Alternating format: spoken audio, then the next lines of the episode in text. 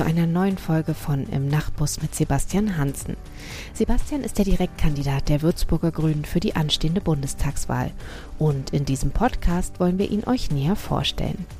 Ich bin Sophia und stelle Sebastian hier regelmäßig meine Fragen. Zu Beginn unseres Projekts haben Sebastian und ich ausgemacht, dass wir die Themen hier im Nachtbus abwechseln. In einer Folge geht es um einen Aspekt der Verkehrswende, in der anderen um einen Bereich aus der Innenpolitik. Beides sind Themen, die Sebastian sehr beschäftigen und auf denen seine Schwerpunkte liegen. In dieser Folge geht es nun wieder um Innenpolitik, genau genommen um den Verfassungsschutz. Den gibt es nicht nur einmal in Deutschland als Bundesbehörde, sondern auch noch einmal für jedes Bundesland wo die Probleme liegen, was aus Sicht von Sebastian momentan falsch läuft und vor allem, was er ändern will. Darüber reden wir in dieser Folge. Viel Spaß beim Zuhören.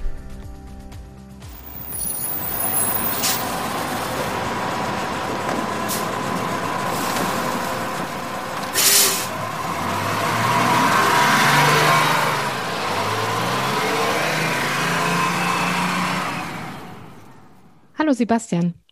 Hallo Sophia. Ich könnte mir vorstellen, ähm, ich stelle dir ja immer eine, eine, Frage zu Beginn, wo wir ein bisschen was über, über dich als Person erfahren wollen, dass, obwohl es jetzt ja äh, Sommer ist und man ja vermeintlicherweise davon ausgehen könnte, oh, Sommerloch und alles so ein bisschen, ne, man lässt es locker angehen, ist natürlich dieses Jahr gar nicht so aufgrund der Bundestagswahl und dass einem da manchmal ähm, ziemlich viele Aufgaben zukommen und alles so auf einen einprasselt. Wenn du das Gefühl hast, ähm, oh, ich weiß gerade nicht, wo ich anfangen soll oder ähm, wie, wie geht's weiter, was machst du dann, um da wieder in die Spur zu kommen?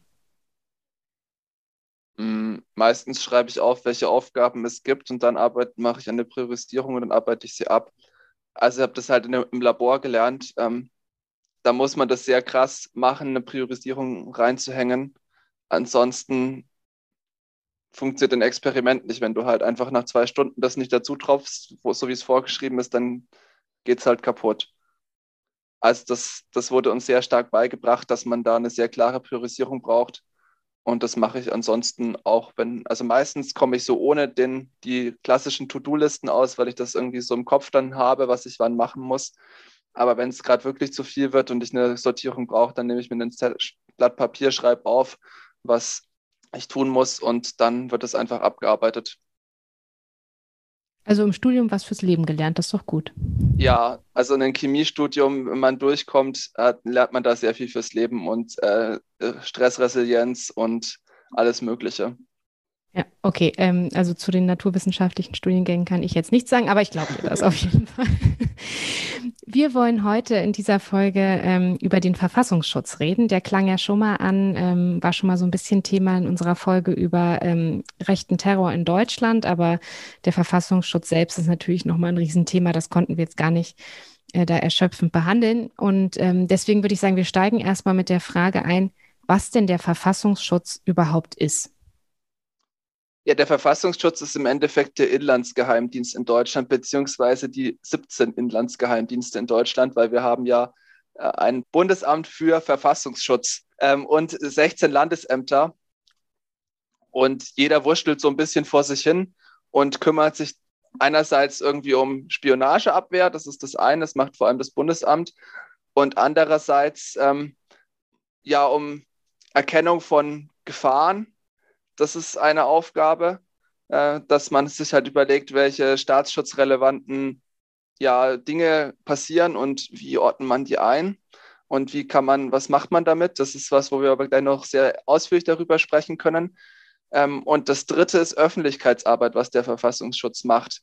Der Verfassungsschutz und das Bundesamt sowie alle 16 Landesämter veröffentlichen jedes Jahr einen Bericht und berichten ähm, über ja, Staats, staatsfeindliche Umtriebe oder Dinge, die sie für staatsfeindlich halten und ähm, machen somit auch in gewisser Weise Politik. Es klang ja jetzt schon so ein bisschen an und wir würden nicht oder wahrscheinlich nicht über den Verfassungsschutz reden ähm, hier in dieser Folge, wenn alles rundlaufen würde. Ähm, es gibt äh, 16 Bundesländer, demzufolge da auch jeweils ein Verfassungsschutz plus eben das Bundesamt, 17 Stück. Und ähm, Ereignisse wie die ähm, NSU-Mordserie haben ja gezeigt, dass die Zusammenarbeit ähm, nicht gut funktioniert und äh, fatale Fehler gemacht worden sind. Vielleicht kannst du da mal ein bisschen was zu erzählen. Gerade mit Blick auf den NSU, glaube ich, äh, kann man gut äh, rekonstruieren, wo denn die Probleme liegen beim Verfassungsschutz. Es ist immer schwierig, wo fängt man beim Ver Verfassungsschutz überhaupt an, wenn man ihn kritisieren möchte. Das ist immer die große Frage. Also ich glaube, man muss als erstes in der Struktur anfangen.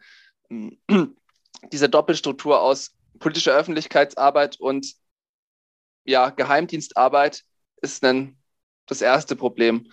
Das sollte aus meiner Sicht ähm, ja nicht in einer solchen Behörde zusammenliegen. Na, da kommen wir später noch dazu.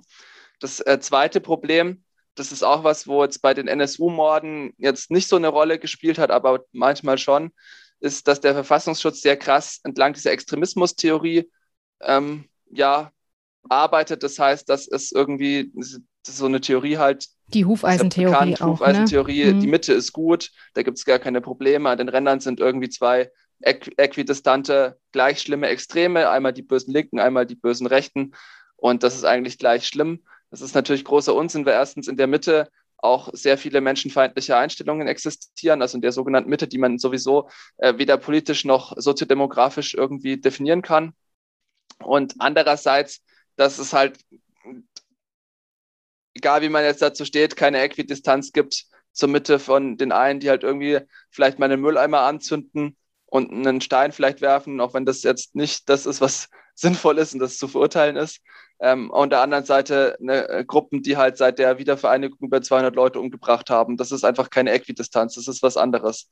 Und ähm, auch ganz grundsätzlich sind halt, ähm, glauben halt Rechte an eine äh, ja, Ideologie der Ungleichwertigkeit. Das heißt, Menschen sind für sie nicht gleichwertig und Linke ähm, glauben halt an eine ja, Ideologie der Gleichwertigkeit. Das heißt, alle Menschen sind halt irgendwie gleichwertig. Welche Schlüsse und Aktionen man daraus zieht, ist eine, ist eine andere Sache, aber ähm, es ist halt einfach nicht gleichwertig, diese beiden Ideologien. Das ist halt einfach so. Und daran, danach arbeitet der Verfassungsschutz und das ist so eines der Grundprobleme, gerade bei der politischen Öffentlichkeitsarbeit, die sie betreiben.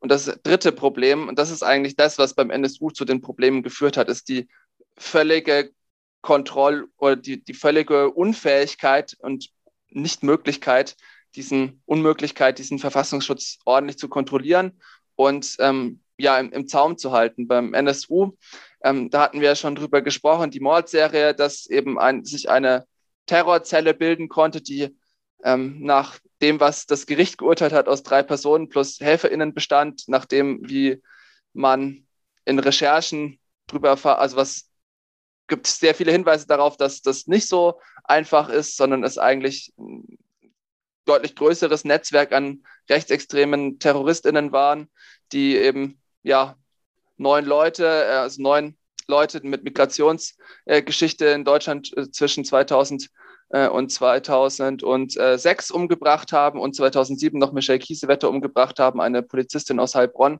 Und ihren Ko Kollegen schwer verletzt. Genau, und ihren genau, Kollegen ja. schwer verletzt haben. Mhm.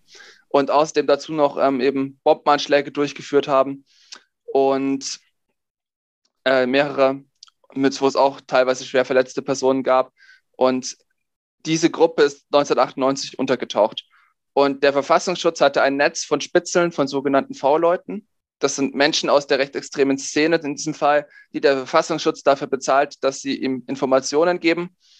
Dieses Netz von V-Leuten, die teilweise auch krass gewalttätig waren, überzeugte Rechtsextreme und so weiter, die mit dem Geld des Verfassungsschutzes die Szene aufgebaut haben, das muss man sich auch mal ähm, ja, verdeutlichen. Die saßen alle um den NSU herum und haben, der Verfassungsschutz hat, ja, entweder vom NSU nichts gewusst, das wäre die etwas ähm, wohlwollendere. Ja, wohlwollende Auslegung oder davon gewusst und nicht gehandelt. Das wäre die nicht so wohlwollende Auslegung. Ja, es gab ja vermutlich, also nach einem, ist, also erstens weiß man ja heute immer noch nicht alles, äh, 2021, genau. aber. Es wurden sehr da, viele Akten vernichtet, da wird es sind Akten vernichtet worden. Ähm, es besteht der, der ähm, große Verdacht, dass äh, auch Informationen einfach nicht richtig ausgewertet worden sind und deswegen ja. eben äh, sich so eine Terrorzelle bilden konnte. Und was man zu den ähm, V, ähm, ähm äh, V-Leuten sagen Personen. muss, V-Personen, zu den V-Personen sagen muss, ist, ich, also ich hatte anfangs immer so eine, so eine etwas ähm, ver verklärte Vorstellung davon, weißt du, sowas wie verdeckte Ermittler. Also Leute, die eigentlich auf der richtigen Seite stehen und ähm, da entsprechend agieren. Aber es, so ist es ja nicht, sondern es sind Leute aus dieser Szene, also es sind Rechtsextreme. Du hattest mir als Beispiel die Geschichte ge äh, geschickt von dem V-Mann ähm, Corelli, der auch mit dem NSU ähm, stärker zusammenhing, als man ähm, so dachte. Und das sind halt Rechtsextreme, die vom Staat bezahlt werden, Informationen weiterzugeben. Und das ist ja was völlig anderes als ein verdeckter Ermittler. Genau.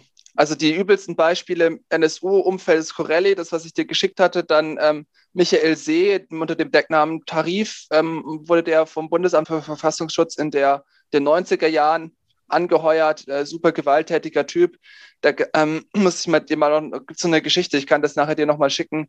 Ähm, der hat auch in den 90ern eben zwei Personen so schwer verprügelt, dass die eine dann an den Folgen einige Jahre später gestorben ist und die andere Person, das war der Sohn äh, des Verstorbenen, eben immer noch in Spätfolgen leidet und eben unter einer schweren Behinderung leidet und dadurch durch, die, durch diese Tat. Ähm, den hat das Bundesamt für, für Verfassungsschutz dann eben als V-Mann angeworben. Der war auch eben im NSU-Umfeld unterwegs. Und äh, die schillerndste Figur, also die auch bekannteste Figur ist Tino Brandt, der wirklich ganz nah dran an der NSU äh, Zelle saß, den Thüringer Heimatschutz, so, den sogenannten, mit aufgebaut hat, äh, aus dem der NSU hervorgegangen ist. Und Tino Brandt hat das Geld, das er vom, vom äh, Verfassungsschutz bekommen hat, dafür verwendet, diese Zellen aufzubauen. Und das ist das riesige Problem. Die bekommen da riesige Geldbeiträge, auch übrigens am Fiskus vorbei. Das äh, Bundesamt zahlt dann die Steuern sozusagen, ähm, weil das ja nicht äh, bekannt werden darf, dass die Leute angestellt sind. Und ähm, ja, die benutzen das Geld dann dafür, diese Strukturen aufzubauen. Und es gab sehr viele Informationen, die das äh, Bundesamt und auch die Landesämter über den NSU erhalten haben.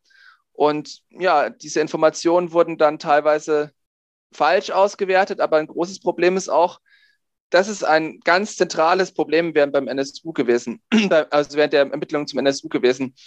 Und auch später, wir können dann noch über Andreas Temme reden, einen der berüchtigsten Verfassungsschützer überhaupt, auch NSU-Bezug. Sie haben den, also wenn du eine Information von, von einer V-Person bekommst, ja, und die V-Person sagt dir, okay, pass auf, lieber Verfassungsschutz, da ist eine Gruppe, die will einen Bombenanschlag begehen in fünf Tagen. Und du gehst damit zur Polizei und sagst, pass auf, liebe Polizei, die Gruppe, die will einen Bombenanschlag begehen. Und äh, die Polizei sagt Scheiße und geht dahin und nimmt die fest, findet ein paar Bomben, ja, dann ist deine Quelle kaputt. Weil dann wissen ja alle, aha, das hat jemand ausgeplaudert. Dann gehen sie suchen, wer hat das ausgeplaudert und dann ist die Quelle kaputt. Und dann wirst du von dieser Quelle nie wieder was bekommen, weil im, im besten Fall schweigt die Quelle dann, im schlechtesten Fall wird die Quelle vom, von den Nazis umgebracht. Und ähm, dieses Prinzip hat der Verfassungsschutz, oder dieses Prinzip führt dazu, dass der Verfassungsschutz Informationen, die sicherheitsrelevant sind, sehr oft tatsächlich nicht an die ähm, Polizei oder an andere Behörden weitergibt. Und es führt auch dazu, dass es die Aufklärung halt oder die Kontrolle des Verfassungsschutzes enorm schwierig ist. Es gibt ja das parlamentarische Kontrollgremium oder die parlamentarischen Kontrollgremien in den unterschiedlichen Landesparlamenten, mit im Bundestag. Und äh, natürlich, klar, das sind Geheimhaltungsgremien und Geheimschutz. Aber wenn das Bundesamt da Informationen hingibt, kann es natürlich passieren, dass die irgendwo landen. Also sagen wir mal, die AfD sitzt im PKGR. Und PKGR ist, ist, was? Parlamentarisches Kontrollgremium. Und kriegt Informationen zu irgendwelchen Nazis. Ähm, wer garantiert, dass die das nicht weitergeben? Und deswegen ist das halt äh, enorm schwierig, diesen Dienst zu kontrollieren und ordentlich ähm, ja, unter Kontrolle zu halten, dass die halt keinen Unsinn da machen. Und das hat zum Beispiel auch dazu geführt, ich weiß nicht, Andreas Temme, äh, die Geschichte die dir was sagt, aber äh, der, der ähm, Mord des NSU von an Halit Yozgat in Kassel, da war Andreas Temme, der, ein Verfass Verfassungsschützer, der eben auch mit ähm, verschiedenen V-Leuten aus der rechtsextremen Szene dort was zu tun hatte, ähm, war am Tatort anwesend, als äh, Halit Yozgat umgebracht wurde. Und wollte Und nichts gesehen haben. Wollte nichts gesehen haben, nichts bemerkt haben, geriet dann selber unter Tatverdacht erstmal. Das wurde dann ermittelt und es wurde ähm, zum Beispiel wollte die Polizei die Quellen, die Andreas Temme geführt hat, also die V-Personen, teilweise aus der islamistischen Szene, teilweise aus der rechtsextremen Szene, vernehmen.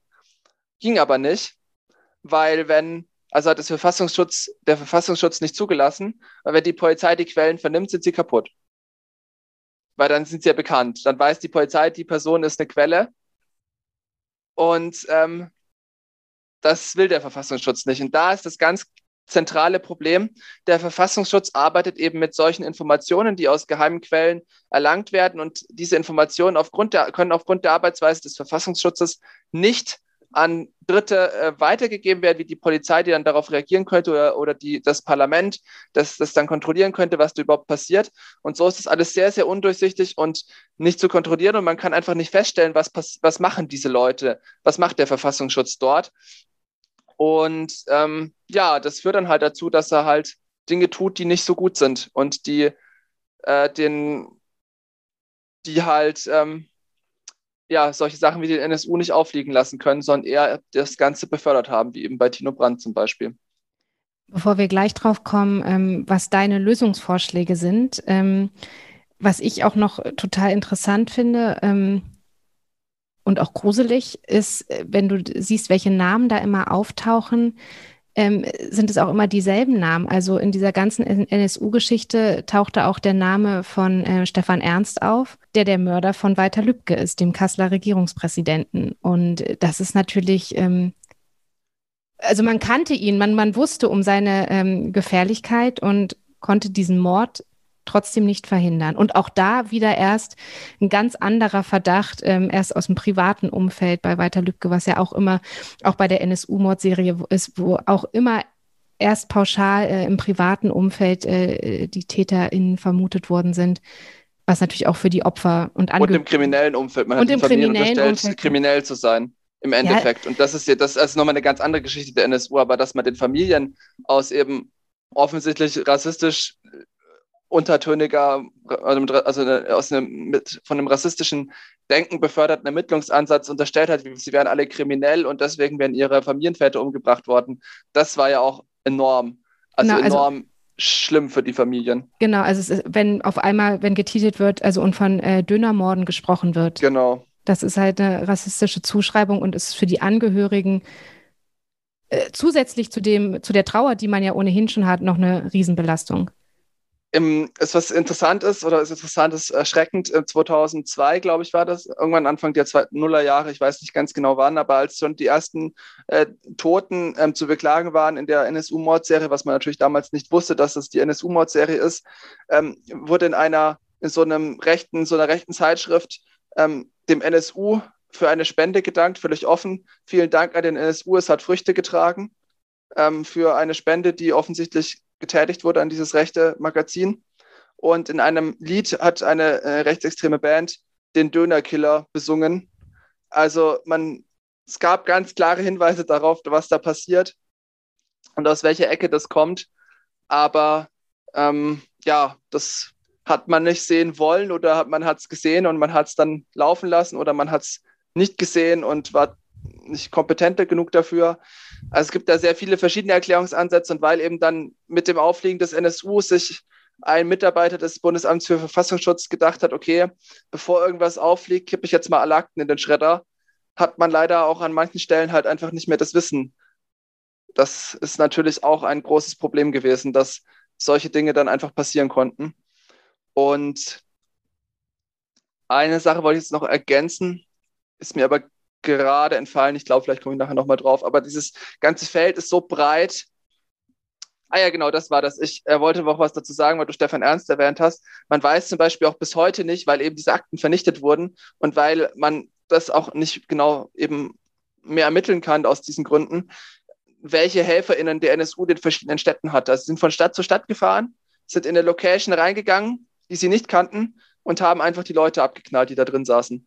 Und irgendwie, das funktioniert ja so nicht. Ich kann nicht einmal, also das, und das, das ist was, was einfach nicht so klar vorstellbar ist, dass du einfach irgendwo hinfahren kannst und weißt, das heißt, die müssen HelferInnen vor Ort gehabt haben. Und zum Beispiel diese ganze Kasseler rechtsextreme Szene, wo Temme, der Verfassungsschützer, eben auch drin ermittelt hat, äh, wo Stefan Ernst über Jahre drin hing, wo auch andere Leute äh, mit drin hingen, die jetzt immer noch in der rechtsextremen Szene in Kassel drin hängen. die auch Verbindungen zur rechtsextremen Szene in Dortmund hatten, wo der NSU auch Leute umgebracht hat. Das ist ein ähm, Problem, was nie ausermittelt wurde, wie das alles zusammenhängt. Und das liegt eben auch daran, dass der Verfassungsschutz sich nicht in die Akten hat schauen lassen. Du bist ja für, äh, dafür, sich in die Akten äh, schauen zu lassen, da Transparenz herzustellen. Wie geht es dir denn dann mit so Beschlüssen wie in Hessen, wo ja auch äh, die Grünen in der Landesregierung sitzen, die ja mit der, mit ihrem Koalitionspartner der CDU dafür gestimmt haben, dass die Akten unter Verschluss bleiben? Genau, also die Argumentation ist, dass man den Quellenschutz hier aufrechterhalten muss, bis ähm, ja, bis mindestens die Quellen halt nicht mehr am Leben sind, sozusagen. Oder zumindest ähm, die erste Argumentation war, bis zwei oder drei Generationen der Nachkommen der Quellen nicht mehr am Leben sind. Jetzt wurde das ein bisschen reduziert, das ist immer auf die Quelle beschränkt. Das ist die offizielle Argumentation. Die inoffizielle Argumentation ist eher, dass Volker Bouffier damals Innenminister war und ähm, ja, vielleicht deswegen unangenehm ist, was dann für ihn, also für ihn, was dann rauskommen könnte. Ich halte das aber für einen sehr schweren Fehler, dass man das damals bei den Koalitionsverhandlungen, also zumindest bei den Koalitionsverhandlungen eben 2000, also 2013 schon, aber jetzt auch 2018 wieder nicht aufgenommen hat, dass da volle Transparenz geschaffen wird. Das finde ich nicht in Ordnung. Und da hätten die hessischen Grünen sich anders verhalten müssen und das zu einer Bedingung für die Koalition machen müssen, dass es eine gewisse Transparenz herrscht über die Probleme, die ja damals schon sehr stark bekannt waren.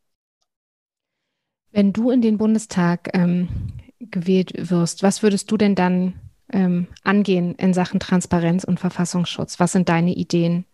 Also was, wir haben tatsächlich jetzt im Wahlprogramm ein paar Änderungsanträge dazu gehabt und sehr hart verhandelt, um im Wahlprogramm eine sinnvolle Formulierung zu haben. Also ich glaube, was wir ganz grundsätzlich sagen müssen über den Verfassungsschutz, ist, dass diese Behörde einfach am Ende ist.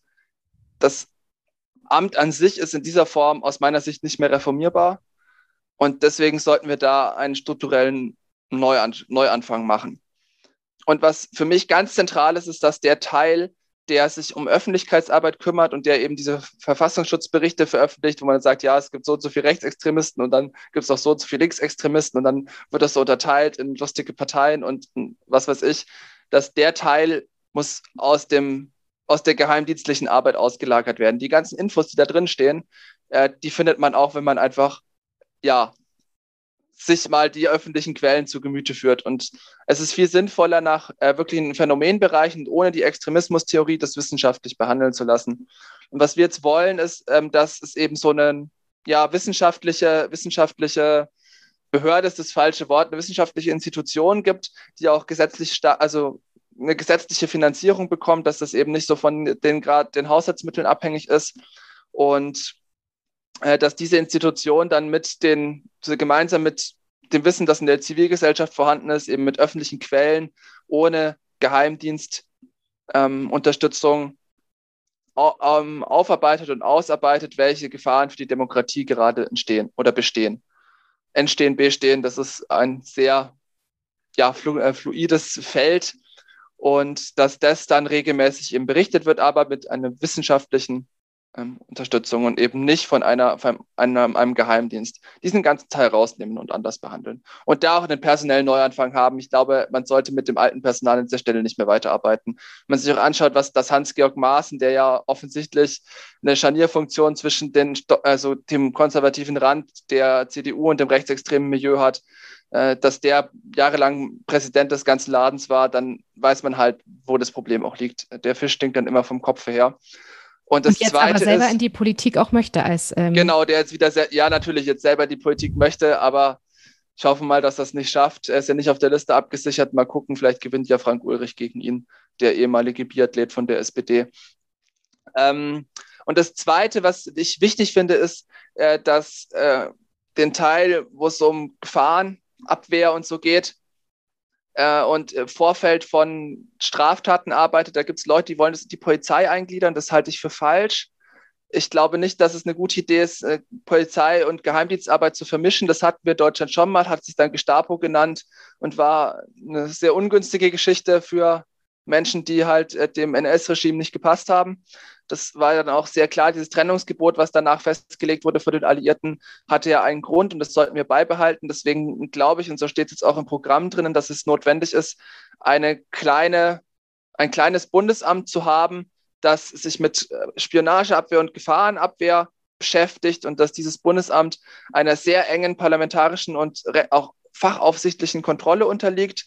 Das muss eben gegenüber dem Parlament deutlich besser Rechenschaft ablegen, als jetzt der Fall ist. Ich finde auch einen weiteren V-Personen-Einsatz nicht in Ordnung. Das sollte abgestellt werden. Und dass man da mit nachrichtendienstlichen Mitteln da agiert, aber eben auch solche Sachen, was jetzt passiert ist, dass man den Staatstrojaner gibt äh, und Sicherheitslücken ausnutzt, um eben Computer und Handys zu infiltrieren, das finde ich auch nicht in Ordnung. Äh, das muss alles auf rechtsstaatlichen Grundsätzen basieren und eben gut kontrollierbar sein. Und das, so wie die Große Koalition das gerade macht, so funktioniert das nicht. Und das wäre das, was, wofür ich, wofür ich mich im Bundestag dann gerne einsetzen würde, dass wir da einfach einen kompletten Neustart haben und ich finde eben, es sollte auch in vielen Bereichen einfach ein personeller Neustart sein. Leute, die da von Hans-Georg Maaßen in diese mittleren Positionen reingesetzt wurden, da möchte jetzt niemandem einen Generalverdacht unterstellen, aber oder einen, einen Generalverdacht gegen niemanden aufheben, aber ehrlich gesagt, jemand, der, also wenn von Hans-Georg Maaßen halt eingesetztes Personal noch vorhanden ist, sollte man sich vielleicht schauen, dass man sich neues Personal sucht für diese Abteilungen. Und würdest du trotzdem dafür plädieren, dass auch auf Länderebene jeweils noch ähm, ein Verfassungsschutz besteht? Nicht in der Form wie jetzt. Ich würde das, wenn dann, genauso handhaben wie im Bund. Muss ich aber natürlich überlegen, ob es notwendig ist, dass Bundesländer wie Bremen oder das Saarland eine eigene Ver Verfassungsschutzabteilung haben. Bremen ist so groß wie Nürnberg ungefähr. Das, Nürnberg hat ja auch keine eigene Verfassungsschutzabteilung. Also da muss man auch mal drüber nachdenken, ob sowas überhaupt notwendig ist. Okay, vielen Dank. Ich glaube, wir haben ganz viele Sachen angesprochen, die ähm, ich natürlich auch in die Show Notes packe, dass man da nochmal weiterlesen kann, auch bei den ganzen Namen, die gefallen sind und äh, Institutionen, ähm, weil das natürlich viel, viel umfassender ist, als man jetzt in einer ähm, kurzen Podcast-Folge erklären kann. Aber trotzdem vielen Dank ähm, für alles, was du erzählt hast und vor allem auch für deine Ideen, ähm, wie du dieses Thema angehen möchtest, was du für Lösungsvorschläge hast. Für die nächste Folge hatten wir ja schon, äh, glaube ich, in der letzten Folge besprochen, dass wir über die B26N sprechen wollen. Also wieder ein Verkehrsthema mit Blick auf die Verkehrswende. Ähm, genau, also die Themen gehen uns nicht aus. Mal gucken, wenn der Stadtrat beschließt, diese äh, Greinbergrampe zu bauen, könnten wir uns auch spontan über die Greinbergrampe unterhalten und die B26N nochmal eins nach hinten verschieben. Auf jeden das Fall. Das fände ich auch interessant, aber muss man mal gucken, also so ein fossiles Projekt einfach mal mitten in die Klimakrise rein zu beschließen und da 20 Millionen Euro zu vergraben. Ähm, bin ich mal gespannt, ob sie sich das trauen. Ja, ist ja jetzt schon ein, ein großer Aufreger, wird viel darüber geredet. Ich glaube, es steht tatsächlich auch schon in der nächsten Stadtratssitzung ähm, auf der Agenda. Also ähm, können wir schauen, was dort passiert, was dort besprochen wird und dann natürlich ähm, auch darüber reden. Genau. Super, vielen Dank dir und dann bis zum nächsten Mal. Genau. Dankeschön, bis dann.